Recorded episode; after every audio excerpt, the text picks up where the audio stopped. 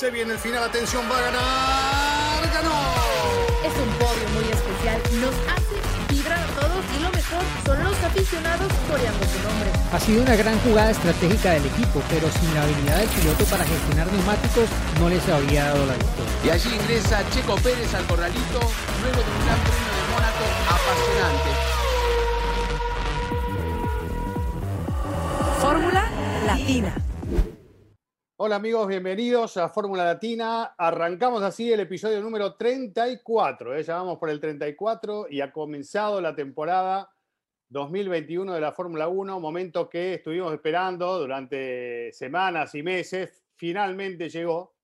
Y en Bahrein pasaron un montón de cosas, pasaron eh, varias cosas, situaciones muy interesantes, polémicas que vienen bien para debatir. Eh, vimos definitivamente a Checo sobre el Red Bull tuvo un montón de sensaciones también diferentes a medida que iba avanzando el fin de semana y desde afuera pudimos ir percibiendo ¿no? lo que pasaba con cada uno de los protagonistas.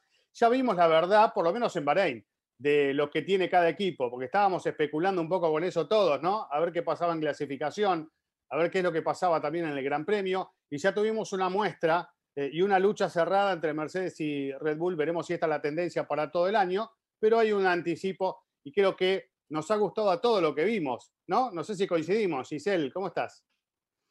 Hola, Cris, Juan, Diego. Sí, sí, sí, totalmente, totalmente coincido contigo. Me gustó lo que vimos. Eh, este gran premio nos dio esa probadita de lo que todos queríamos, ¿no? Ese dulce que tiene un poco de, eh, de, todos los sabores, ¿no? Por las peleas que vimos, pelea al frente, peleas a media tabla, peleas atrás, eh, pinta para ser una temporada mucho más competitiva, que es lo que obviamente a todos nos gusta, más emocionante. Vimos peleas en pista súper interesantes, reñidas, buenos rebases. Eh, en las últimas vueltas entre Hamilton y, y, Verstappen, o sea, creo que todos estábamos en una tensión constante. Y ya decías, ¿no? El debut de Checo con Red Bull, que por poco y se ve opacado por un problema en el auto, pero bueno, todo salió muy bien y terminó siendo el piloto del día, pero bueno, ya iremos analizando obviamente todo eso. Así que le doy un 10 a esta primera carrera de la temporada. Tengo que felicitar a Gisela, tenemos que felicitar todos porque dos episodios atrás, ¿te acordás, Diego? Que eh, jugamos, Juan, jugamos con la posibilidad de dar un orden de los equipos, a ver qué posición ocupaban en la clasificación de Bahrein eh, y bueno, nos ha ganado Giselle, porque acertó seis puestos contra cinco de Mejía, cuatro eh, acerté yo y Juan acertaste tres. Creo que estuvimos ahí. Pero ¿eh? perdón, ¿quién, quién, acertó al ganador? ¿Quiénes fueron? No, no, pará. la pole que quedó en ah. manos de Red Bull la acertaron Diego y Giselle. Después, y no, el, ganador del Gran Premio, digo. Yo había dado ganador a Mercedes y vos también. No, no, eso, ah. eso, eso es en Grid Rival, pero eso, después. Es otra cosa. Lo de Grid Rival lo vamos a hablar dentro de un ratito. otra cosa. Está picante y está muy bueno para, para debatir. De algo hay que agarrarse. pero, Sí, sí. sigan participando, chicos. sí, porque la, la liga va creciendo, ¿no? La liga va creciendo, bueno, fue meteórico a tal punto que que el app de Grid Rival en algún momento empezó a tener sobrecarga, pero bueno, se, superó ya durante el fin de semana y qué bueno que hayan tenido, bueno, esa respuesta todos ustedes, ¿no? Todos los que nos están viendo, escuchando, eh, que recordamos como siempre, por favor, si no lo han hecho, suscríbanse a Fórmula Latina en YouTube, en Spotify, en Apple Podcast eh, y entren a Grid Rival, todavía pueden entrar porque nos vamos a divertir mucho. Y puede haber premios, ¿no? Porque mucha gente nos escribía, bueno, ¿y cuál va a ser el premio? Tal vez una gorra firmada. Bueno, dependiendo de cómo vaya el tema creciendo, si sigue así de bien, seguro que vamos a tener premio y hasta incluso, como me lo pidió alguno, una conferencia de prensa con los tres primeros. ¿Por qué no? Epa, epa. Bueno, epa. Eh, ahora mismo vamos a dar las Diego. porque cada uno nos va a decir cómo le fue. Eh, y, seguramente la gente también nos da su punto de vista en este aspecto. Ahora, Juancito, ¿cómo has vivido el fin de semana? Porque, como dije al comienzo, tuvo un montón de emociones, ¿no? Y creo que cumplió la Fórmula 1 con el Gran Premio del domingo.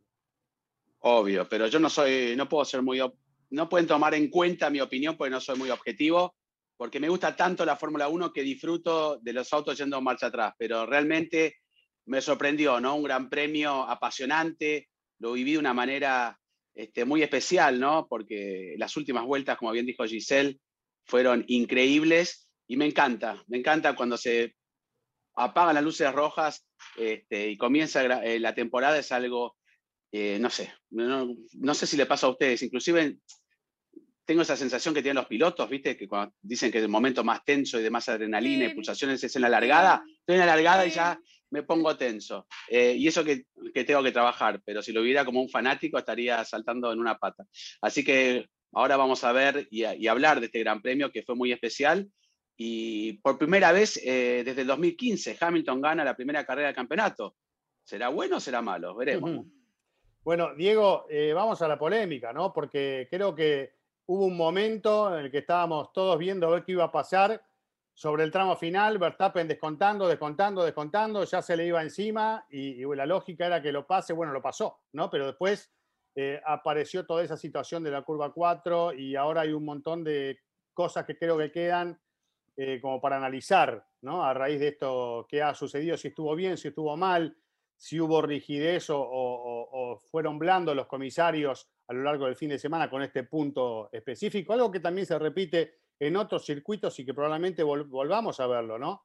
Porque es una polémica que no es nueva, pasa en muchos lugares, pero aquí justo se dio en la definición de una carrera por el primer puesto, ¿no, Diego?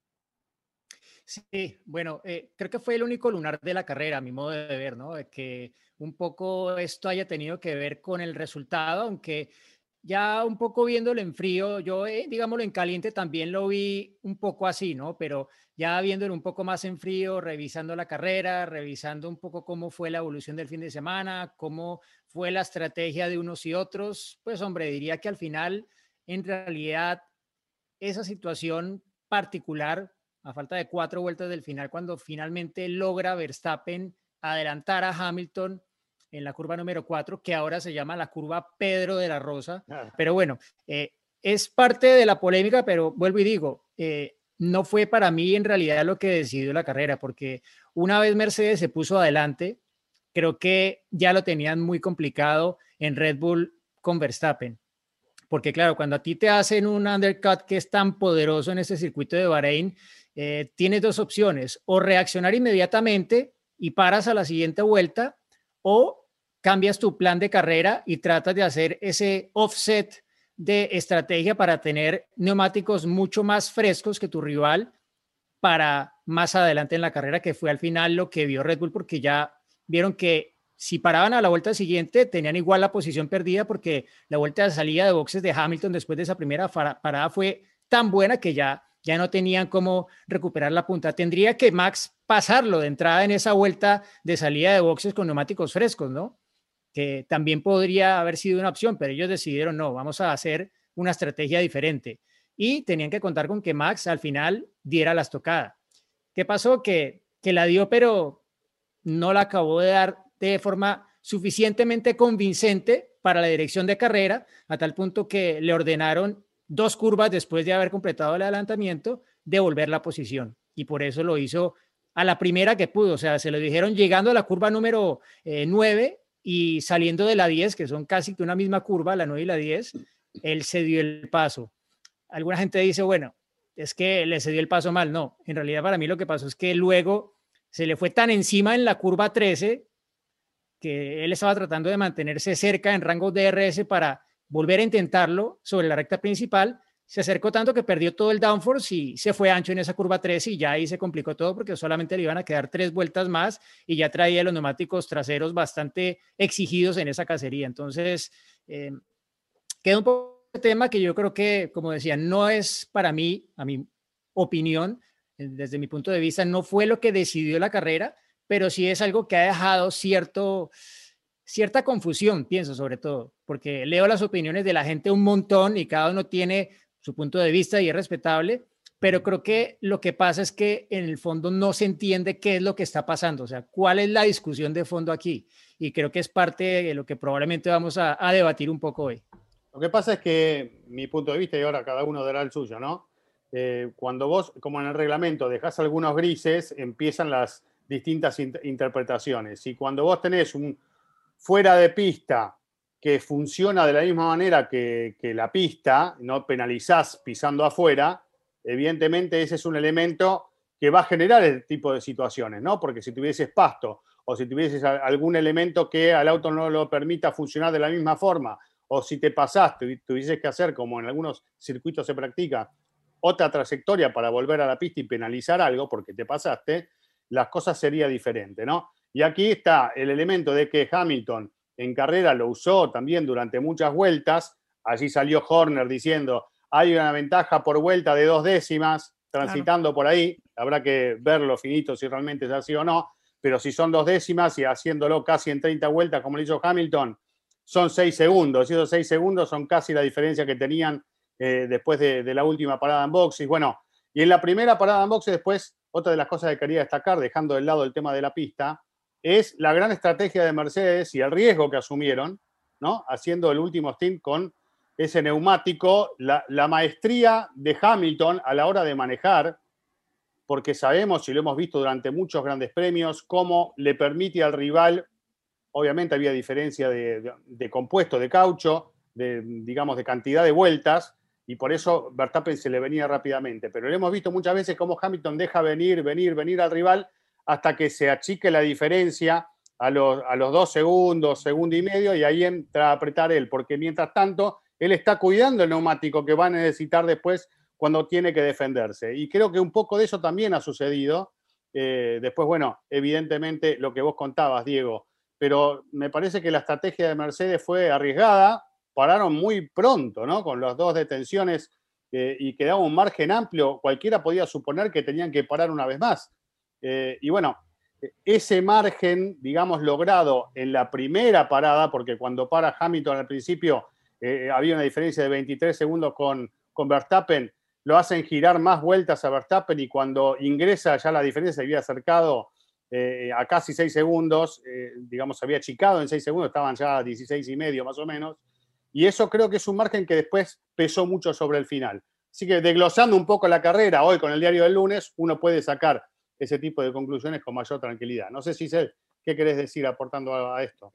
Sí, que, obviamente como eh, todo mundo en, redes, ya sabes, sacando sus conclusiones y que si la FIA siempre está protegiendo a Mercedes y a Hamilton y que todo es contra Max y que, bueno, ya saben todo lo que, lo que han puesto, que si la mafia y no sé qué tanto, pero eh, creo que aquí el, el punto a favor de la FIA ¿no? Si bien es cierto, obviamente esas 29 veces que se salió Luis, sí deberían a lo mejor de haber desde un principio no haberle dicho que no se tenía que, salir de esos límites de pista o dejarlo para todos parejo, pero me parece que la diferencia es la situación como tal, ¿no? Que en, esa, en esas salidas de pista Luis no estaba rebasando a nadie. Entonces, por eso se vuelve una situación distinta, porque en esta, pues sí, Max ocupa ese espacio de pista o de no pista, vamos a decirlo así, para eh, poder completar el, movimiento y así superar a Luis. Entonces ahí es donde radica la diferencia y ahí es donde obviamente pues es donde se toma esa... Eh, claro, ahora sí entra la regla. si es pista o no es pista. Exactamente, pues te digo, o sea, ahí es donde como que si entonces sí entra la regla porque entonces ya está excediendo ese límite y está aprovechándose de ese de ese exceso para poder superarlo, ¿no? Entonces, sí, entiendo la laguna perfecto que existe ahí y, claro que causa duda y en el momento que pasó yo decía, pero ¿cómo? ¿Por qué? O sea, no, es como que, a ver, regrésenme tantito porque no entendí en qué momento me perdí cuando los Mercedes se han salido toda la carrera. Me queda clarísimo esa parte, pero creo que conforme a eso es principalmente con lo que eh, Masi toma esa decisión, ¿no? De decir, sí, se salió, pero aquí con una ventaja extra, que fue el poder superar así a Luis, ¿no? A diferencia de lo que Luis venía haciendo de solo salirse y a lo mejor ganar esas décimas. ¿Por qué ganó Hamilton, Juan? Bueno, porque es Hamilton, ¿no? Y demuestra un poco que no siempre teniendo mejor auto, y lo hemos visto no, no, no en esta vez y ni en esta ocasión, por algo tiene estas 96 victorias, que se, se acomoda más rápido, ¿no? A lo que tiene que improvisar, es un gran piloto, pero yo quiero también ser claro, ¿no? Porque a mí que me muestren en las redes, como bien dice Giselle, las 29 veces que se fue Hamilton, que tampoco eh, voy por lo que dice Horner, que son dos décimas, también corre el riesgo, el mismo Hamilton siendo hábil para declarar, dijo, bueno, qué suerte que me dijeron que lo pare de hacer porque no podía conservar también los neumáticos, es cierto, ¿no? Cuando más te salís, más este, el asfalto es distinto y tal vez exigía un poco más los neumáticos. A lo que voy es, hasta la vuelta 37 estaba permitido, ¿no? Que la regla y las notas de los directores diga que no se puede hacerlo eh, injustificadamente, irse porque sí todas las vueltas. Pero para eso, en una situación regular, que estuviera prohibido los límites de la pista número 4, hay tres advertencias, a partir de allí vendría la bandera blanca y negra, que si una tarjeta amarilla lo perciben, y si vuelve a cometer algún error, evalúan si realmente fue justificable o no esa salida, y ahí puede caer la sanción. O sea, habría muchos pasos. Hamilton, quienes estaban observando y monitoreando esa curva número 4, que era libre, en algún momento, la, la, quinta vez que lo hizo, la décima, tendrían que haber reaccionado y dicho, miren, está ganando tiempo. ¿Qué tuvo que hacer? Red Bull tuvo que ir a pedir que se clarifique un poco. En el momento que en la vuelta 37 le dicen a Hamilton que no le haga más, que no se puede, ahí ya está, no es más pista, ¿no? Porque lo hicieron todos. Yo vi las vueltas on board eh, de, de, Max, se fue como seis veces, este, y si vemos todas las vueltas on board de todos, todos aprovecharon ese límite porque estaba ahí. Si lo utilizó más o menos Hamilton, se podía utilizar. Y se lo por permitieron además, ¿no? Por eso. y, ustedes pueden escucharlo en el reclamo de Hamilton por radio, pero no era que se podía. Después hilamos si era eh, justificable, él lo estaba haciendo adrede, ¿no? Que eso ahí puede ser. Pero tendrían que haber reaccionado antes los comisarios y, y haberle dicho a Hamilton, mira, Hamilton, te pasaste 10 veces, a partir de ahora no se puede. Y se acababa el tema. Ellos fueron los que prolongaron esta, decisión hasta las 29, si fueron 29 exactas veces que se fue Hamilton. Pero ya sabemos que si eso es fuera de pista, no se puede adelantar un auto saliéndose de la pista. Eso existe no de ahora, ni de Michael Massey, ni de nada. Existe de toda la vida. Entonces, para mí, hubo una ventaja en ese momento. Hamilton también inteligentemente la creó un poco, porque si ven la maniobra, Hamilton se equivoca antes, ¿no? Donde pierde un poco y aprovecha ese, es, que se le acerque tanto Max Verstappen, pero lo mm. obliga un poco a irse por ahí. ¿Y qué hace Hamilton? Ni bien sale, sabía Hamilton que iba a pasar eso, por radio, me pasó por afuera, me pasó por afuera. O sea, y todos dicen, qué respetuoso Vettel, como bien dijo Diego, ¿no? Tal vez no tendría que haber esperado en darle la posición en ese momento porque complicaba el sector de curvas rápidas que viene, pero qué respetuoso que lo hizo tan rápido. Podría haber, por lo menos el equipo, tardado un poco o, no sé, cuestionarle a Masi, pero si tardaba más se acababa la carrera y cuando menos vueltas tenés, menos posibilidades de recuperar.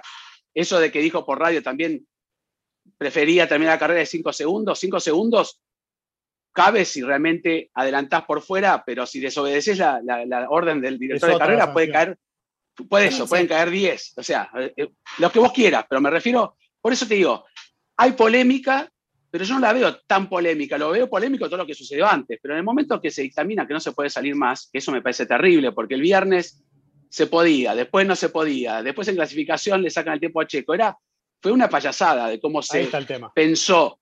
Eso yo creo que radica más ahí, no por la, actitud de los pilotos. Los pilotos, Hamilton, que siempre la FIA, no, la FIA cuando lo tuvo que penalizar, lo ha penalizado, le guste o no. Pasa que, bueno, es Todos van a aprovechar lo que puedan. O sea, lo que puedan sacar de, esos pequeños grises o lagunas, lo van a aprovechar. Le llamas Hamilton o le llames Nikita Mazepin o le llames Mercedes o le llames Haas. O sea, todos los 20 o los 10 lo van a aprovechar siempre.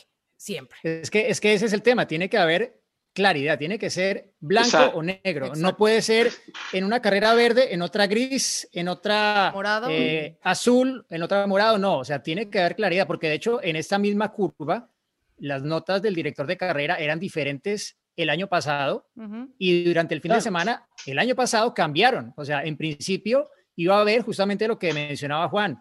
A la tercera ya es una advertencia y puede venir un llamado eh, de atención por parte de los comisarios. Pero como se quitó antes de la carrera del año pasado, quedó ya un poco el tema abierto para que este año fuera igual. Entonces, cuando Hamilton, con mucha razón, dice en la radio, pero están cambiando las reglas a, la mitad de la carrera. Es que eso es justamente lo que no debería pasar. O sea, o lo pueden hacer todos y toda la carrera, o no lo puede hacer nadie y en ningún momento de la carrera. Y ojo, esto es diferente a lo que pasó con Verstappen. Una cosa es hacerlo en una vuelta, otra cosa es completar un adelantamiento a un rival por fuera de la pista. Eso y no se nos olvide que Max Verstappen perdió un podio en Austin en 2018, justamente por lo mismo. 17, Fue, 17. Y fue por lo contrario, acabó adelantando por dentro de, de, los límites de la pista, ¿no? Que se comió todo el bordillo ah, de esa famosa curva En esa misma carrera, perdón que te ¿Cuánto tardaron en esa carrera en tomar la decisión?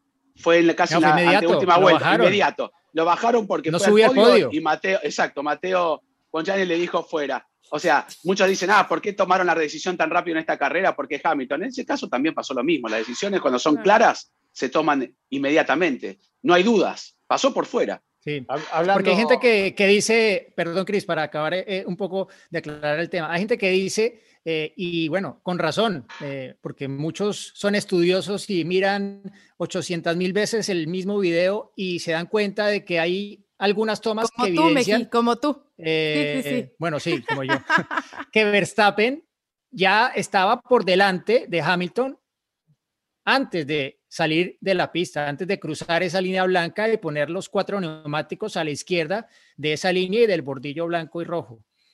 Pero, ¿qué pasa? Para poder llegar allí eh, o para poder estar por delante de Hamilton, no solamente le tuvo que ganar eh, eh, en la frenada, sino también en soltar los frenos y volver a acelerar. ¿Y qué pasa? Cuando tú sueltas los frenos antes y empiezas a acelerar antes, tienes que enderezar el volante antes porque si no el, el auto enseguida se te empieza a enroscar. Entonces es, claro, sí, estaba adelante, pero ¿por qué? Porque iba a acabar allá afuera. Fue lo que tuvo que hacer para poder efectivamente acabar de ganarle la posición. Y me parece que hay que rescatar una cosa, ¿no? Que el Verstappen de hace unos años no habría devuelto la posición o la habría devuelto de otra forma, pero lo hizo tan inmediatamente porque uno creía que podía volver a hacerlo, que volvía a adelantarlo inmediatamente a la siguiente vuelta en la siguiente zona de RS en la recta y dos porque no quería quedar ni, o sea, dar ninguna posibilidad de que lo fueran a sancionar, porque al el podio lo han bajado, si no me equivoco, al menos tres veces y él no quería que se le escapara esa victoria. Entonces dijo, ok, bueno, que pase, ya lo paso. Pero vino el error que dije en la curva 13 y ahí fue donde realmente se le tomó la posibilidad. Bueno, Dos veces en la curva 13 tuvo el mismo problema, Hamilton, eh, Verstappen en las vueltas finales.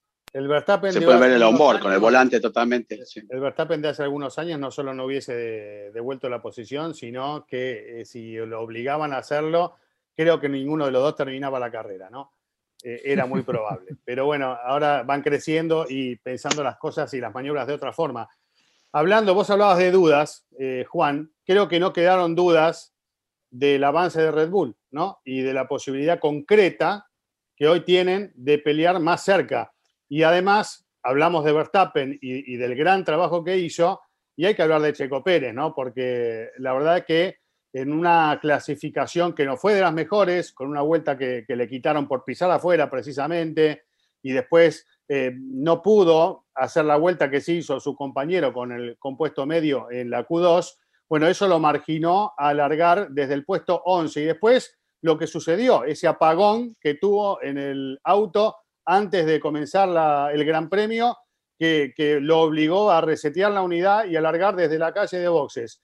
Eh, y algo reconocido por todos, por el equipo, por el propio Horner, y creo que todos desde afuera también reconocimos ese gran trabajo, esa frialdad a la hora de sacarse ese problema encima, ir al frente seguir trabajando, buscando su objetivo y llegar en un quinto lugar. Incluso aquellos que estábamos viendo el Gran Premio eh, y que no estábamos tal vez metidos en la cámara on board de Checo, eh, la transmisión no siguió esa lucha final de Checo con Leclerc, eh, donde lo pudo pasar, después volvió a pasarlo Leclerc y él volvió a, recuperar esa posición que fue ni más ni menos que el quinto puesto final. Un momento que marcó eh, de qué manera corrió este Gran Premio el mexicano y por eso quería hacer un capítulo aparte para reconocer eh, este trabajo. Creo que se pueden venir grandes cosas, ¿no?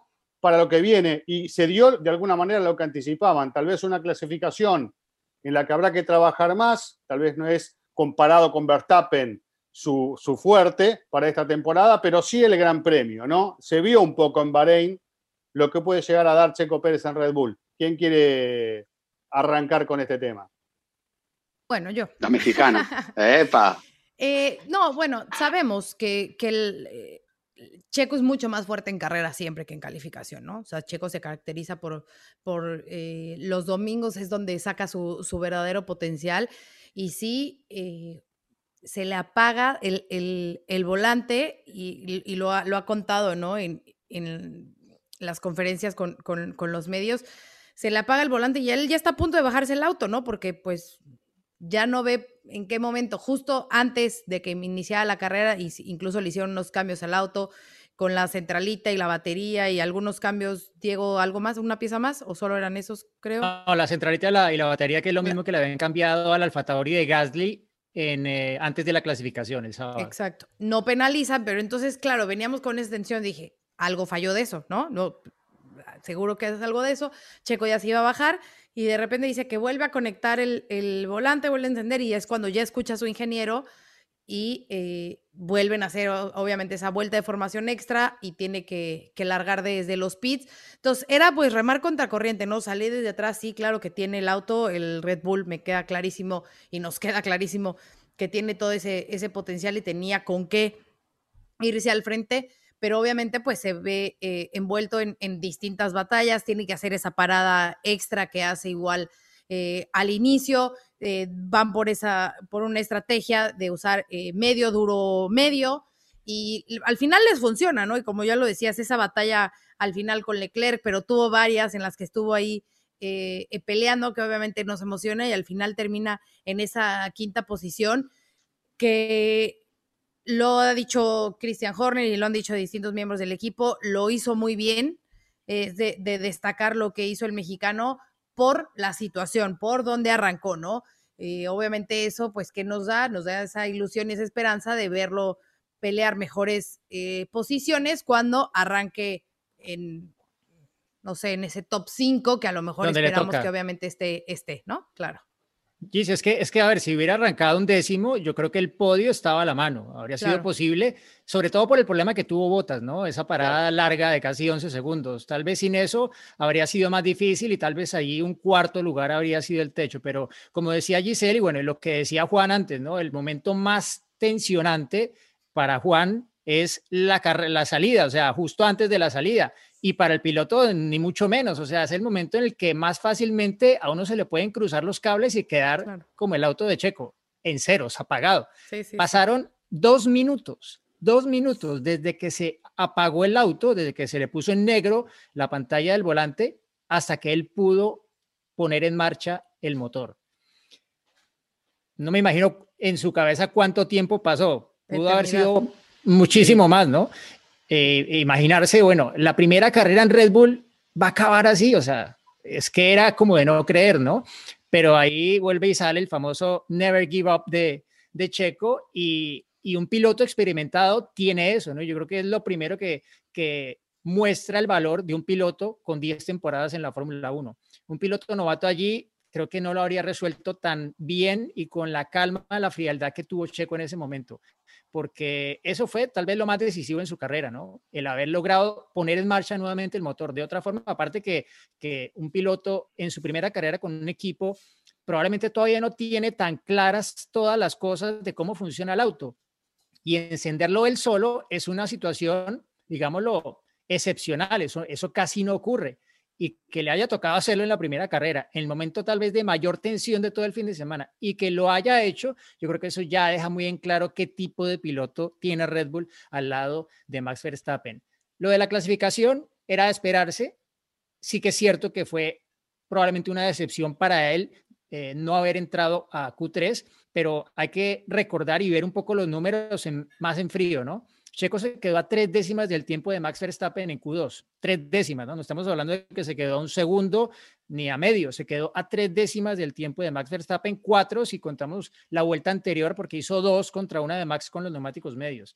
Y por muy poco, o sea, fueron milésimas, fue una curva que hubiese hecho mejor porque tuvo dos errores claros en su segunda vuelta rápida de Q2, uno de esos que no hubiera cometido y habría avanzado a Q2 y otro habría sido el cantar para él durante el resto del sábado y probablemente también durante la carrera. Claro que si hubiese tenido al final el mismo problema con el volante, pues habría quedado en nada lo que, lo que hubiese conseguido en la clasificación, pero es claro que es donde más duro le va a tocar trabajar a Checo.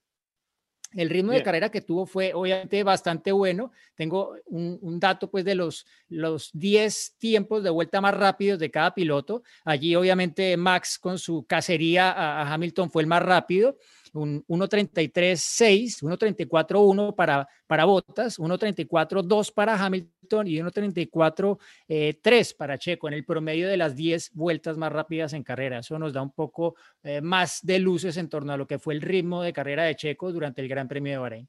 Eh, dos minutitos para no pasarnos del tiempo que, nos estipulamos. Ah, Juan, no, sé si querés agregar algo de Checo. Dos minutos. Por eso, no. Ahora agrego. lo que vos quieras agregar de Checo. el cronómetro ahora. No, vos no, dos minutos digo para. Porque ah. quiero agregar por lo menos un espacio a, la tarea de McLaren y de Ferrari, si alguien quiere decir. No, y además me parece muy bien que aportar algo de Checo, Juan. No, más de lo que han dicho sería caer en la redundancia porque opino totalmente lo mismo. ¿Quién va a poner en duda las cualidades que tiene Checo y siempre ha tenido este, adversidades? Y quién mejor que se recupera de todo ello es Checo Pérez. Simplemente para agregar que coincido que a futuro y seguramente va a estar ahí peleando porque en un momento en la carrera estaba planteada, que el mismo Mario hizo, lo dijo antes que arranque el Gran Premio, enfocado en esos dos neumáticos duros que tenía este, Mercedes, pero también apoyado por Valtteri Bottas, ¿no? Porque hubiera sido la historia distinta si no perdía tanto tiempo. Valtteri tampoco había estado tan desconectado. Lo que hizo mal es largar mal y perder la posición con Leclerc. Si él lo hubiera largado detrás de Verstappen, podrían haber jugado los dos con la misma estrategia. En un momento le dicen, vamos a ir largo para tratar de que se olvide lo de Red Bull y le, hacen el undercut a Max Verstappen, ahí pierde este, un montón de tiempo Valtteri. Pero miren si Valtteri salía adelante de Max.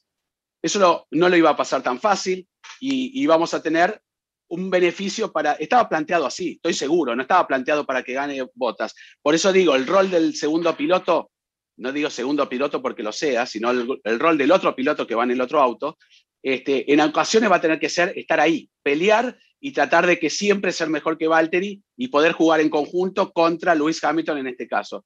Y yo creo que Checo no va a estar lejos, que se dé el margen de cinco grandes premios, sabemos que él piensa hacerlo en el próximo, pero lo va a hacer, lo va a lograr y ahí es el porqué de que lo contrata Red Bull, ¿no? Para poder tener dos autos peleando contra dos autos, no uno solo contra dos, nada más. Pero Checo va a dar seguramente eh, en la tecla, como dicen, o, las, y va a cumplir las expectativas que tiene el equipo con él. Lo que sí necesita es un poco de suerte, porque que se te apague el auto, a mí dice la gente, eh, no existe la suerte en la Fórmula 1, ¿qué? ¿Se apagó porque él apretó mal un botón? Porque se apagó. Eh, Pasa, cosas que pasan. Mala suerte. Alguna bruja, algo hay que llevar ahí. Sí. Eh, el espíritu de Juan.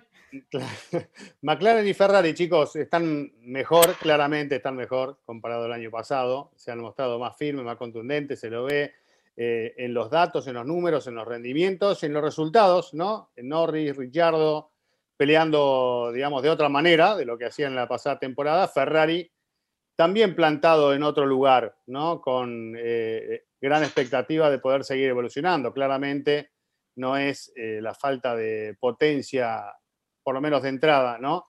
Que tenían el año pasado, lo que se vislumbra en esta temporada 2021. Así que un voto de confianza ahí para Ferrari y McLaren que puedan meterse un poquito más adelante, Cisel. Sí, eh, bueno, quería declarar que justo esta mañana eh, comunicó el equipo McLaren que Daniel Richardo, después del contacto con Pierre Gasly al inicio, se le dañó el, fondo plano, ¿no? El piso del auto, entonces perdió mucho, mucho downforce, entonces también toda la, toda la, la, carrera estuvo Daniel con esos problemas, pero sí, sin duda, sin duda, sin duda, dar un paso para adelante, me parece que todavía Ferrari tiene mucho trabajo más que hacer, ¿no? Para poder estar de lleno ya en esa pelea, obviamente con Mercedes y con, con Red Bull, pero por lo menos creo que McLaren y Ferrari van a estar, por lo menos estas primeras carreras, dándonos ese buen espectáculo. Bueno, eso lo esperamos creo que todo. Sí. Cris, eh, tengo, mira, los datos para que se ilustre un poco lo que ha significado la mejora de los equipos y la no mejora tan clara de otros, ¿no? Del año pasado a este, porque es que ha pasado muy poco tiempo desde la última vez que la Fórmula 1 estuvo en Bahrein hasta este fin de semana. Entonces, da para sacar el comparativo de lo que pasó en la clasificación del Gran Premio de Bahrein del año pasado y el Gran Premio de Bahrein de este año. Obvio, han cambiado las normas un poco en lo aerodinámico, han cambiado los neumáticos con la construcción, pero son los mismos para todos y las reglas son iguales para todos. Entonces, haciendo el ranking del equipo que menos empeoró su tiempo de clasificación, porque todos fueron más lentos que la clasificación del año pasado por la pérdida de carga aerodinámica y por el cambio de los neumáticos, ¿no? El que menos perdió fue Ferrari, medio segundo más lento que su clasificación del año pasado. El siguiente, Alfa Romeo, motor Ferrari también, 1.2 segundos respecto a su tiempo de clasificación del año pasado. Red Bull, ahí está clara la mejora de Red Bull, perdió solo 1.3 respecto a su tiempo de clasificación el año anterior. Luego está Alfa Tauri, motor Honda, más la mejora que ha tenido Alfa Tauri, que estaba ahí, ahí. Recordemos que Gasly calificó quinto, tuvo el problema y pienso que habría estado mucho más en juego sin el toque con, con Richardo. Luego McLaren también, 1.3 segundos. Eh, la mejora también con el motor Mercedes. Luego Alpine, hmm, Renault, no mucho, 1.3 también, 1.8, perdón. Williams, dos segundos más lento que su clasificación del año pasado. Mercedes, 2.1 segundos más lentos que su clasificación del año pasado, que fue Paul de Hamilton.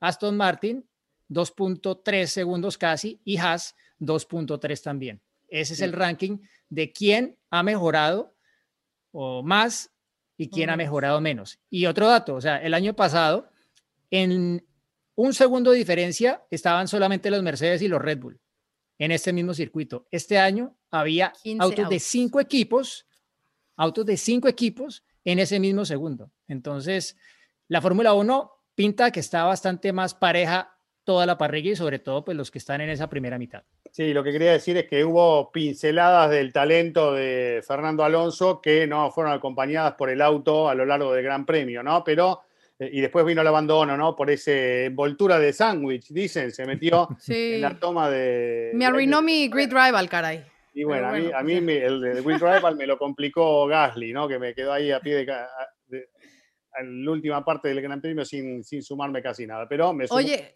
en la clasificación. Y ya que hablamos de esto, Espérame, antes de, antes de. ¿Puedo opinar? No podemos decir, y, se la voy a votar a Juan, el debut de Mazepin. ¿Qué onda? A ver, Juan, te lo dejo, te lo dejo, te lo dejo. No, no, simplemente para agregar, coincido, ya que este, es mi turno de hablar de Ferrari y las mejoras de McLaren. Lo que sí pienso que todavía siguen siendo dos equipos que están un poco, por más que haya, este, se hayan acercado en los tiempos y demás, no nos olvidemos que finalizó 47 segundos de la punta este, el mejor no Red Bull y Mercedes. Entonces, este, contando que Valtteri Bottas tuvo una parada más para hacer el récord, más la pérdida, perdió como 30 segundos. Si no, todavía sigue siendo una brecha de más de 40 segundos, 47 creo que fueron en definitiva, con este, Lando Norris, que me parece que es grande en carrera, en ritmo de carrera, porque hemos visto una vuelta, está más parejo, pero luego Ferrari perdió mucho rendimiento también en carrera, entonces creo que se tiene que trabajar más ahí para tener carreras más apasionantes. Que haya tabla en el medio, me encanta, eh, perdón, que haya pelea en el medio, la tabla del medio, me encanta, pero me gustaría que se sume nuevamente un tercer equipo para pelearle un poquito más de cerca a Red Bull y Mercedes y por ahora creo que están un poco lejos. Ya está, dicho eso, es lo que yo es la sensación que me dio, ese primer Gran Premio es muy especial, lo bueno es que prácticamente terminaron todos. Si nos vamos a la primera carrera del año pasado, a Ferrari le fue mejor a nivel puntos, ¿no? Porque segundo fue Leclerc y décimo Vettel, son 19 puntos contra los que cosechó ahora. Tendría hasta mayores puntos en la primera carrera del año pasado, pero abandonaron. Te estoy diciendo comparaciones que no vienen al caso, pero yo creo que dieron todos un paso hacia adelante. Lo que sí retrocedieron, como bien dijo Diego, en, estas comparaciones fue el equipo Mercedes, que está buenísimo, pero me gustaría que haya uno que se le acerque más. y de Mazepin no voy a hablar, porque a mí me gusta ver en los medios y en las redes y en los medios especializados cuando hacen el ranking de pilotos. Creo que la última vez que un piloto, que coincide en prácticamente todos los medios en darle un punto, no tengo recuerdo que haya alguien le haya dado a un punto a un piloto por su trabajo, no solamente de Gran Premio, ¿eh? durante todo el fin de semana. Así que, pobre Mazepin, que no me escuche el papá, pues tardó dos, minutos vivos, seguramente. no vuelves a Sochi. No, no, ni a Sochi no salgo de mi casa. Ya tengo. Es más, miré por la ventana, hay un Mercedes con cuatro tipos con los anteojos negros mirando. No te van a este, pero bueno, una Sputnik. ¿eh? esperemos que tengan este, una recuperación, ¿no? Con, no, uy, cierto. por Dios. La vacuna. ¿Esa es la que ponen en Argentina? Uy. Acá está. Chicos, y Aston Martin, eh, ya, eh, Aston Martin para, Uy, para el olvido. semana. Han caído, ¿no? Han Mm. caído. Eh, Bueno, lo que dijo Diego, este ¿no? fin de Ese semana una, una merma, ¿no? No era Racing Point de cómo terminó el año pasado. Parecía otro equipo, pero bueno, hay que darle crédito para ver si se pueden recuperar, ¿no? Con Stroll y con Vettel, que Vettel también eh, tuvo otro fin de semana de los suyos, ¿no? Eh, últimamente. Desde la- la calificación, con las Vale. banderas amarillas que no pudo clasificar y de Ay, tanto esa ya vuelta desde terrible. Le pasó de todo. Desde la pretemporada. Desde Sí. la pretemporada. Es que él está corto de kilómetros también, ¿no? Sí, sí, el Sí. golpe a Ocon, ¿no? O sea, también una cuestión Denle de error de cálculo. Sí. Pero Denle bueno. un poco de paciencia. Grid Rival, muchachos, a ver cómo le fue a cada uno de ustedes. Yo tengo las anotaciones. A mí Fernando sí me arruinó. Y como además también mi equipo es eh, Alpine, pues peor. Peor, peor, Bueno. peor. O sea, no, no, fatal. Hice 800...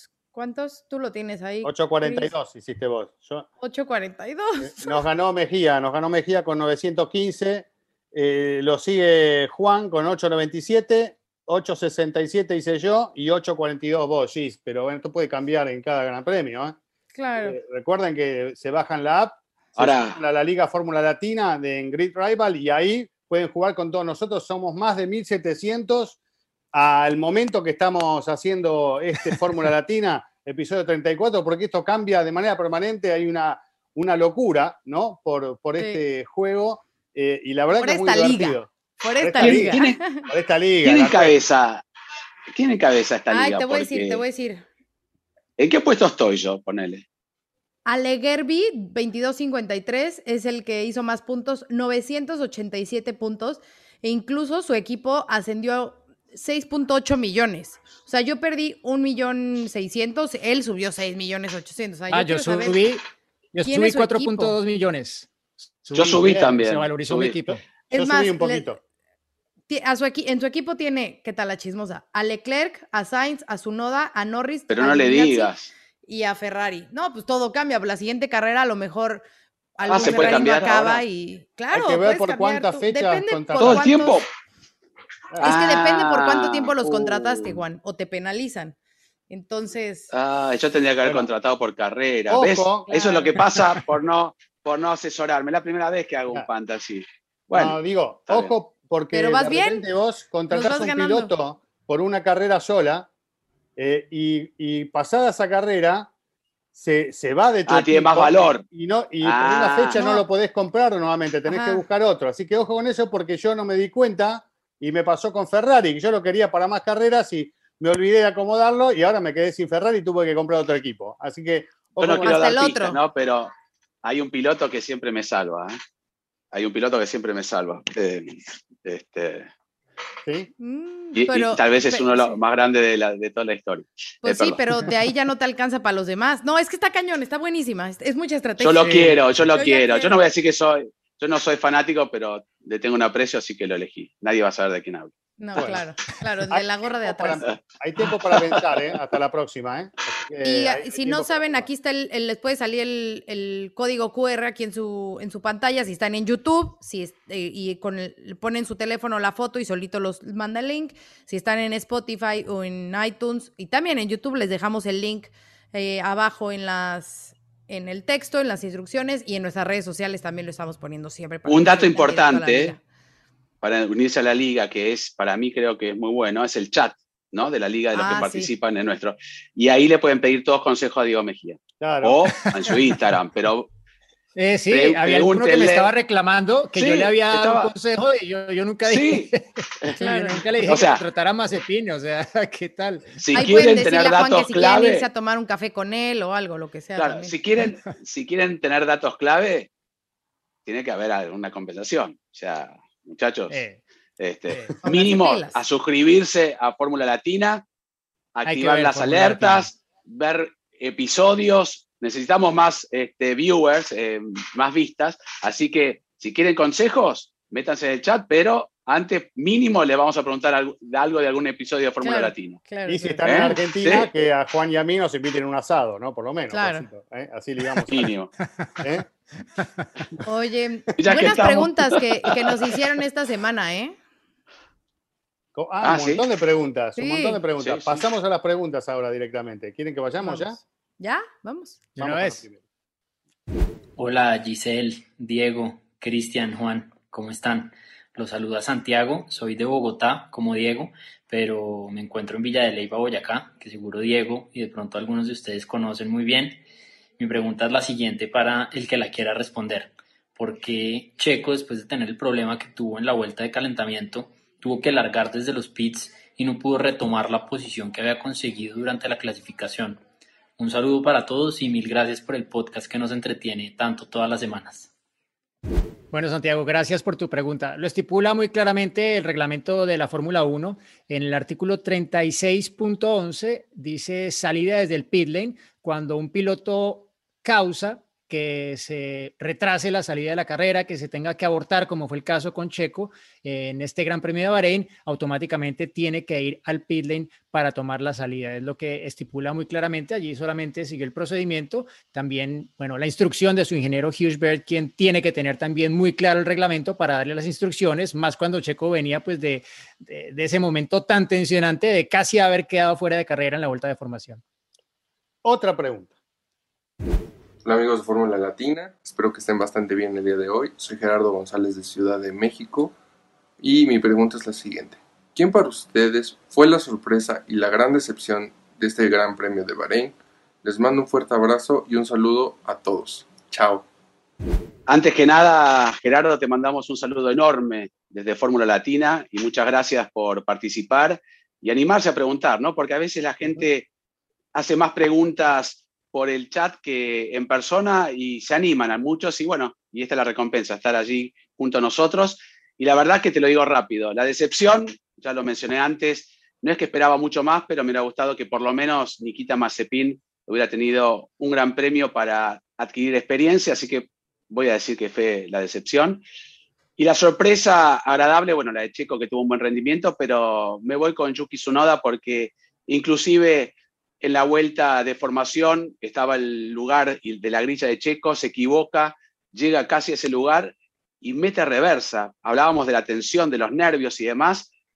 Mete reversa en, su, en su auto y se vuelve a acomodar en su lugar. Luego se aborta, obviamente, la largada. Pero a partir de allí, creo que hizo un gran trabajo. Primer japonés que suma puntos en su debut, primer japonés esto, primer japonés lo otro. Y reconocido por muchos, hasta Ross Brown dijo, ¿no? Que fue uno de los mejores rookies de los últimos tiempos. Así que la sorpresa, no otra sorpresa, pues pensábamos que iba a poder serlo, es Yuki Tsunoda. Coincido, coincido con lo de Tsunoda como, como sorpresa, aunque ya se viene mostrando. Y viste que todos destacan su personalidad, que es la clave para poder meterse en este mundo de la Fórmula 1 de la manera que lo está haciendo, ¿no? Así que muy importante esto en el caso del, del bajito Tsunoda. Así que eh, por el lado de la sorpresa voy con él por el lado de la decepción me quedo con Aston Martin, porque lo que decía hace un ratito, creo que me ha decepcionado el fin de semana general de Aston Martin, ¿no? Esperaba realmente otra cosa, así que hay que ver si ellos tienen margen para poder evolucionar en la próxima. ¿Alguno más con la sorpresa y decepción? Pues yo digo la mía rápido. Eh, su noda para mí no fue sorpresa porque hablé también de él aquí, que, creo que al final cumplió con las expectativas. Eh, pero sí, eh, mi, sorpresa y un poco por lo que no acerté también en el pronóstico que hicimos aquí hace dos semanas fue Ferrari, sobre todo en clasificación. y la clasificación de Leclerc, que fue realmente excepcional. o sea, me alegra, es una, me alegra haber estado equivocado en eso y ojalá que sigan progresando a lo largo del año. Y la decepción, coincido, Aston Martin. Creo que esperaba bastante más de, ellos, pero bueno, a ver. Yo voy igual que Juan, decepción Mazepin y la sorpresa, eh, porque Alfa Tauri, sin duda, porque Gasly no lo pudimos ver obviamente por ese incidente, pero me parece que también han dado un gran paso y van a estar ahí peleando. Y para Gerardo, para que veas que todos estamos pendientes de las redes, el saludo te lo tenía que mandar yo, pero ya también te mando Juan porque él también te sí, la verdad que, Gerardito, saludos, saludos, saludos. No es lo mismo, me manda un, yo pido, soy Gerardo, ¿no? Pido que me mande un saludo. lo mando yo y me mato. Ahora me lo manda Giselle y lo guardo en un cuadrito. Así que haces Hacelo bien de nuevo, por favor, un poquito más. Claro, nos casamos todos la boca y Giselle le manda el saludo a Gerardo. Dale. Gerardo, muchos saludos y gracias por seguirnos en Fórmula Latina. Muy bien, muy bien. Una pregunta. La pregunta que sigue. Dale, vamos. Hola a todos, soy Antonio Cano, de Ciudad de México, y mi pregunta es cómo pudo Checo arrancar el coche si esos coches no tienen arrancador. Muchas gracias por su respuesta y muchos saludos. Bueno, Antonio, muy fácil. Desde que la Fórmula 1 tiene motores turbo híbridos, con el MGUK, ese hace las veces de motor de arranque. Así que gracias al MGUK pudo volver a la carrera checo y bueno, y hacer todo el procedimiento correcto para llevar a cabo las funciones de cada sistema. Una pregunta más. Hola amigos de Fórmula Latina, un saludo desde Bogotá, Colombia. Mi nombre es Javier Gama y esta es mi pregunta. Teniendo en cuenta el ritmo que llevaba Verstappen antes del adelantamiento y el que tuvo después, ¿creen que es posible que le hubiera logrado sacar 5 segundos a Hamilton y asumir una posible sanción? Y de haberlo hecho, ¿no creen que sería un mal mensaje para la ética del deporte? Muchas gracias. Bien, Javier, no sabemos si en el caso de haberlo superado como lo superó y podía haberse escapado más de 5 segundos, pero es relativo porque nadie eh, sabe si realmente había una sanción en ese aspecto, ¿cuál iba a ser? Si iba a ser de 5 segundos, podía ser de más, ¿no? Si obtiene una ventaja por hacer una maniobra antideportiva, evidentemente la sanción tiene que ser sanción. Eh, y, seguramente no iba sí, a además, de 5 segundos, ¿no? Claro. además estaba desobedeciendo una orden directa, no de dirección de carrera, que también eso implica a una posible sanción. Entonces no tenía mucho sentido y como decíamos, ¿no? Tal vez dejar esperar mucho más para tomar la, decisión de dejarlo pasar iba en su contra. Así que no creo que haya sido la opción. Bueno, una más si tenemos tiempo, vamos. Hola amigos amantes de la Fórmula 1. Mi nombre es Carlos, yo soy de Bogotá, Colombia, vivo actualmente en Melbourne. Mi pregunta es la siguiente, me gustaría que la respondiera el gran Diego Mejía. ¿Qué es el recalentamiento de los neumáticos? ¿A qué se debe esto y qué consecuencias tiene en cada una de las sesiones, es decir, quali y carrera? Muchas gracias por darme la oportunidad de hacer la pregunta. Un saludo a la bellísima Giselle, al gran Juan Fosaroli y a Cristian. Un abrazo a todos. Bueno, Carlos, gracias eh, por la pregunta. Saludos, allá está Boyacá. Bueno, eh, en realidad el tema de la temperatura de los neumáticos es crítico en la Fórmula 1, tanto en clasificación como en carrera. Y específicamente en Bahrein se trata más de los neumáticos traseros. De hecho, si uno se fija con mucho detalle, hay pilotos que tienen eh, colores en el dash del volante que les va marcando cuando la temperatura se está poniendo en un nivel crítico. A botas eh, se le va cambiando cuando está en medio de la curva y se ve claramente que el neumático de apoyo empieza a volverse rojo y eso pues le da un poco más de información para que él cambie su ángulo de volante, el acelerador, etcétera. Entonces, lo crítico en Bahrein, las temperaturas de los neumáticos traseros. Entre más se patinen y son los más fáciles de calentar y recalentar, porque no solamente es el estrés en curva, sino el estrés de aceleración, que es lo que más fácilmente puede recalentarlo. Cuando empiezas a patinar los neumáticos, se sube la temperatura a un punto en el que ya pierden en el agarre y se salen de su ventana de operación óptima. Entonces es clave y por eso los autos todos tienen estos sensores que pueden medir las temperaturas, las pueden controlar eh, obviamente con el manejo pero también con eh, la temperatura de los frenos que transmite esa temperatura de los calipers, de los discos, a través de la rueda del ring, de la llanta, como lo llamen, al interior del neumático y genera también esa eh, temperatura que, bueno, eh, cuando se va a iniciar la vuelta hay que tenerla en un punto para que haya agarre, pero cuando se sobrepasa, también, bueno, se va el agarre y se pierde el rendimiento y el tiempo por vuelta. Como en el jueguito, como en, la, Play, te va diciendo la temperatura de los neumáticos, ¿no? Y después llega la degradación térmica también, así que mejor no calentarse. Última pregunta y después viene la anécdota de Diego Mejía. ¿eh? Vamos con la última, vamos.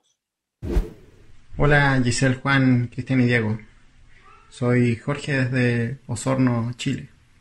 Y mi pregunta es, imagínense que ustedes los contactarán desde Liberty Media y les dijeran, necesitamos de su asesoría para copiar algunos aspectos desde indicar en Fórmula 1. ¿Cuáles escogerían ustedes para mejorar el espectáculo que, que hay actualmente? Jorge, muchas gracias por tu pregunta. A ver, si llega Liberty Media, yo le diría que algo que debe de tomar en cuenta de lo que hacen en Indy es la cercanía con los fans. A veces eh, la Fórmula 1 peca un tanto de ser, vamos a decirlo así, un poco elitista o que no está tan cercana a los aficionados y la Indy sí lo hace, así que me gustaría que hubiera más interacción de los pilotos con, con los fans. No sé ustedes qué. Lo mejoró mucho. Mejoró mucho igual. Trabajaron ese tema. Sí, ha, hecho, sí, sí, sí. Ha mejorado, pero muchísimo. Inclusive el año pasado, sin fans, los pilotos se podían comunicar con ellos a través de una pantalla. Yo creo que de a poco a poco, ¿no? También es un poco la filosofía que tienen Estados Unidos con respecto a los fanáticos, así que ojalá. Y, iba a ser una broma, pero me van a odiar. Lo que no, era como era, lo que no traes de la India a la Fórmula 1, no lo traería de vuelta a Román Grosjean. ¿Cómo? Qué malo. nada, nada. bueno, ¿y qué tal, qué tal, qué tal que, bueno, voy a decir algo que me, alguno me va a pegar aquí, pero eh, ¿y si la Fórmula 1 volviera a correr las 500 millas de Indianápolis? Uf. ¿Eh? Bueno, yo iba a decir algo parecido a eso. A mí me gustaría, en realidad, cuando vayamos a Sandboard, un poquito vamos a ver, pero un buen curbón peraltado eh, para la Fórmula 1 estaría bueno, ¿no? De alta velocidad también estaría interesante. Una, sí, que hubiera peralta. Una norma, una norma que yo sí creo que tiene buena la Indy y que no tiene la Fórmula 1, por ejemplo, y que en casos del pasado habría jugado a favor de, de la justicia deportiva, es que cuando un piloto genera una bandera roja, por ejemplo, en clasificación, o una bandera amarilla, se le invalida esa vuelta o se le invalida su mejor vuelta. ¿sí? Mm, eso habría evitado, por ejemplo, que ocurriera lo que pasó en Mónaco en 2014 entre Rosberg y Hamilton, eh, lo que pasó con Schumacher en su famoso Schumacher, Gate, etcétera. Entonces, entonces, es, es una norma que me parece que va en favor de la justicia deportiva. Y ya que hablas de la bandera amarilla, eh, también en Indy son mucho del safety car y safety car y safety car. ¿Les gustaría que eso también se implementara más en la Fórmula 1? Creo que se ha venido implementando.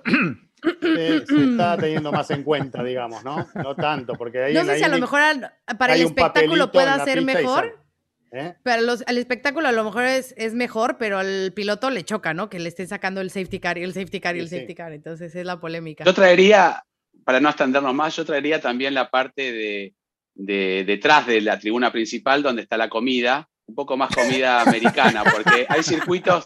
No, pero vos vas a China vas a China, la parte de atrás, y no conseguís nada para comer. En cambio, ahí te con un super hot dog, una hamburguesa gigante. Un pretzel gigante. pero para los chinos hay cosas que les gustan, lo que pasa es que... Claro, sí, el pato. Eh, eh, pero bueno. Bueno, y llega el momento del anecdotario, así que se va preparando Diego Mejía. Aprovechamos para saludar a Marcelo, que trabaja hoy muchísimo para que salga todo muy bien en YouTube ¿eh? y todo como ustedes lo ven en cada episodio y cada contenido que generamos en Fórmula Latina. Así que gracias a Marcelo, también a Ave, que, a quien saludamos hace unos días, nuestro editor. Nuestro equipo de trabajo de Fórmula Latina, ¿eh? muy de amor. Gracias, chicos, que, nos dejan tan bonito todo. Sí, exacto, todo bien bonito para cada, cada episodio. Muy bien, ahora sí, y Bueno, antes de la anécdota, solamente recordarles otra vez, porque es que estamos en YouTube, y en YouTube hay que insistir con esto de que por favor se suscriban, porque es que vemos el porcentaje de gente que nos ve versus el porcentaje de suscritos al canal y es muy grande la diferencia. Entonces, aparte no cuesta nada, no pasa nada. no tenga miedo, no tenga miedo. no te cobramos. hay gente que le tiene miedo. Claro, eso, cuando dice suscribirse, no, mejor no, tengo que no, Voy a empezar a llegar correo, spam, no, no, Nos ayuda. El que se suscribe va a tener un email personalizado de Giselle. Así que por favor. Ah. no, no te voy a decir que gana, te voy a decir que gana el que se suscribe. Además de que obviamente enterarse del momento en el que eh, subimos nuestros, nuestros episodios, cuando hacemos concursos, porque nos pasó con los relojes, muchos me decían, oye, pero es que ¿por qué? Pues porque no tienes la, la, notificación, no se te activa y no te llega el mensajito cuando ya está nuestro episodio y tienes la posibilidad, obviamente, de ganar. Y ya les tengo un regalito Va a haber, ¿no? No, no, no, es que ya, llegó, ya llegó. Entonces, Muy bueno. porque viene un premio. ¿Para el próximo programa? ¿Para el próximo programa? Venga, para el próximo programa. Muy bien. Si, aumentamos bastante el porcentaje, ahora hagamos esto, si aumentamos bastante el porcentaje de promedio de suscripciones para el próximo programa, lo hacemos. Si no, vamos a esperar. ¿eh? Vale. Y, si dice Giselle. Eh, cada 10 mil. Cada 10 mil. Cada 10 mil. Vale, porque vale, ¿eh? vale. Hay que poner la vara alta, esto es Fórmula 1. Hombre, exacto, la máxima. Bueno, no, eh, rápidamente eh, me podría quedar todo el día contando la anécdota, pero para resumirla, ¿no? Y de una vez les aviso que la pueden ver eh, más ampliamente, está en mi canal de YouTube, lo que fue esa experiencia. En 2016 me vino a hablar el jefe de prensa del equipo Renault de Fórmula 1. Esto fue en el Gran Premio de Austria, si no me equivoco. Y me dijo, eh, ¿qué vas a hacer el fin de semana después de Silverstone? Y yo, nada, no, pues no hay, no hay carrera, no. Estaré montando en bicicleta seguramente. Y me dijo, ¿y si te ofrezco que puedes venir a correr? Y yo, ¿correr en qué? ¿En dónde? Por favor, ya. Los que no saben, yo, he corrido desde que era niño muchos años, llevo ya unos inactivo, pero digamos que en ese año, en 2016, todavía estaba corriendo al menos un par de carreras al año en Colombia. Así que esta era una carrera, bueno, internacional, obviamente, porque no, iba a ser en Colombia. Em, me dice luego eh, eh, Andy Stowart, que era el jefe de prensa del equipo Renault en ese momento, me dice, eh, bueno, la invitación es la siguiente. Se va a correr el Renault Sport Trophy, una carrera en la que va a estar Ben Anderson, que es un periodista de Autosport Motorsport. Él iba a estar con un piloto profesional.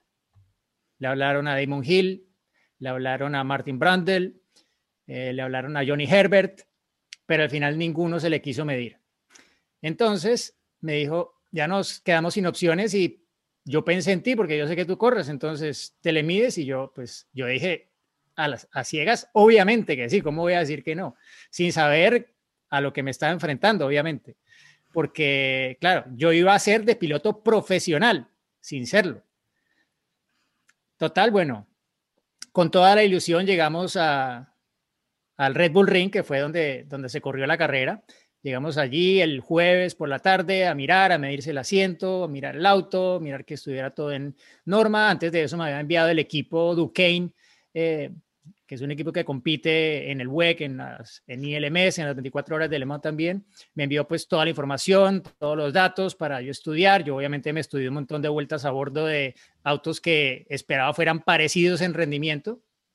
Y llegué pues lo más preparado que pude mentalmente, pero pues... Eh, no sabía realmente qué iba a pasar cuando me subiera al auto y qué tan lejos iba a estar de las expectativas del equipo, pero pues yo sabía que, no iba a llegar porque era supuestamente a correr contra profesionales.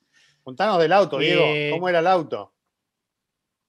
Bueno, el auto un, eh, es básicamente un como un prototipo, un auto que iba más rápido que los DTM, si no me equivoco en esa pista, eh, una especie de GT3, ¿sí?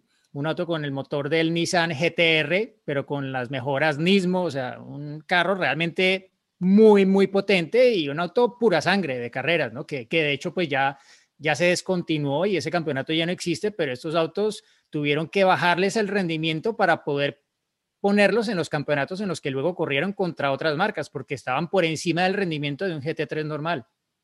Allí, claro, pues estaban solo contra, entre ellos, entonces estaban digamos, cerca de su potencial máximo. Em, llegamos a, la primera práctica libre y pues hombre, salí, acabé la, se me bajé del auto, se subió Ben y se acabó la práctica y yo era bastante más rápido que Ben. El equipo de Duquesne tenía dos autos y yo estaba en el mismo tiempo del otro auto del equipo. Yo dije, ah, bueno, vamos bien, claro, ya me cogí confianza. Y ahí empezó la cosa a ir mal.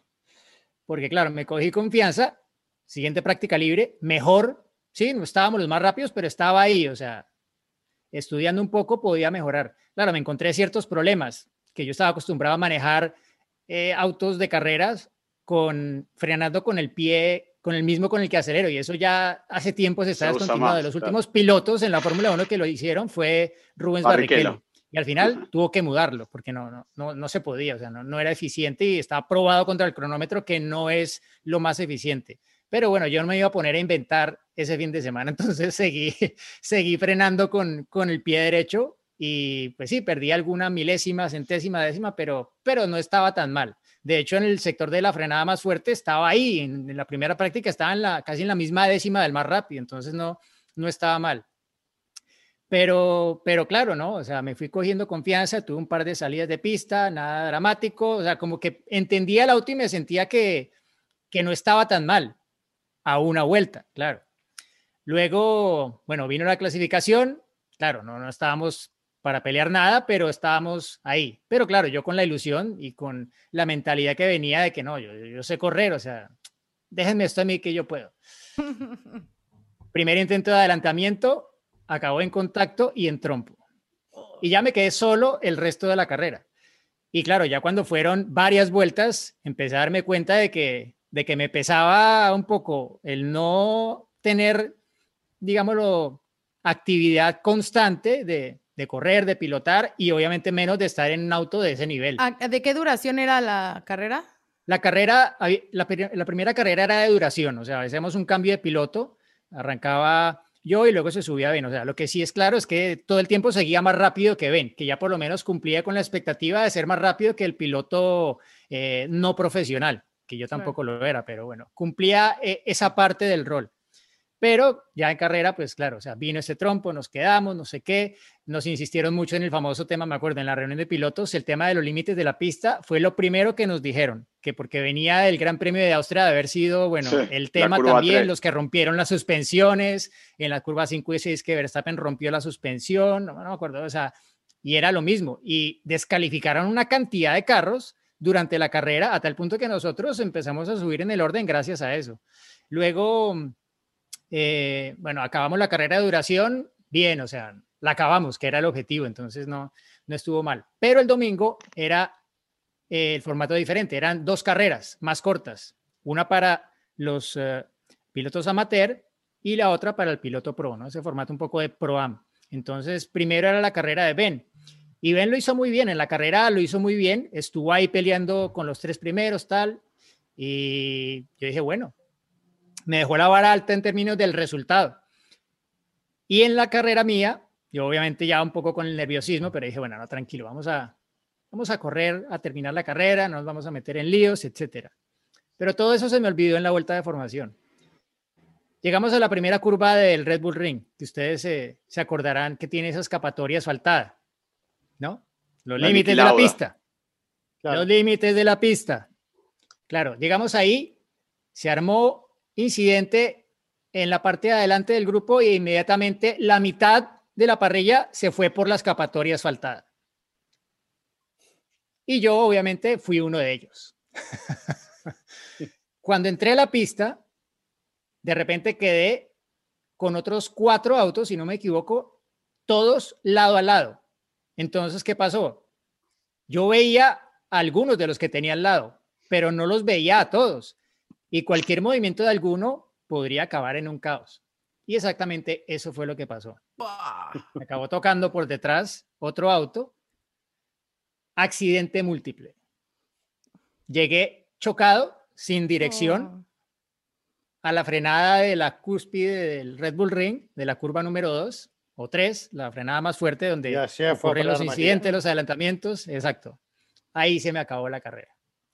Y claro, no, o sea, fue la decepción, duré dando, dándome golpes de pecho no sé cuántos eh, días, meses, semanas, hasta el día de hoy, sí, hasta el día de ah, hoy. Pero fue una linda experiencia, seguramente. Claro. Sí, no, uno no vive todos los días, ¿no? Sí, sí, sí, pero bueno, sí, siempre. Muy buena. Lo, y sí, bueno, le reitero, quien quiera ver la experiencia completa en mi canal de YouTube, ahí pueden ver. Si no, vayan directamente al final. Yo Diego me lo mostró varias veces, vayan al final, porque no sé por qué Diego estaba viéndolo un día, yo me acerqué y me mostró el final, estuvo bien, me dijo, mira cómo terminó, y me mostró y dije, ups, pero bueno, este, véanla todo. todavía, todavía tengo al día de hoy en mi teléfono el fondo de pantalla de mi... Sí, es cierto, sí, sí. De las fotos del auto todavía, sí. Muy lindo. Qué buena experiencia. se terminó el tiempo y los invitamos a todos a estar atentos a todas nuestras redes y bueno, a acompañarnos todo lo que le decimos siempre, ¿no? A través de YouTube, en Spotify. Grid Rivals también. ¿no? y con Grid Rival, ahí estamos en contacto permanente, armando nuestros equipos para el próximo Gran Premio que será en Imola en menos de tres semanas. Así que nos vamos, chicos. Hasta la próxima. Bye. Chao, chao. Tres semanas, no. Se viene el final, atención, va a ganar. ¡Ganó! Es un podio muy especial, nos hace vibrar a todos y lo mejor son los aficionados coreando su nombre. Ha sido una gran jugada estratégica del equipo, pero sin la habilidad del piloto para gestionar neumáticos no les habría dado la victoria. Y allí ingresa Checo Pérez al corralito, luego de un gran premio de Mónaco apasionante. Fórmula Latina.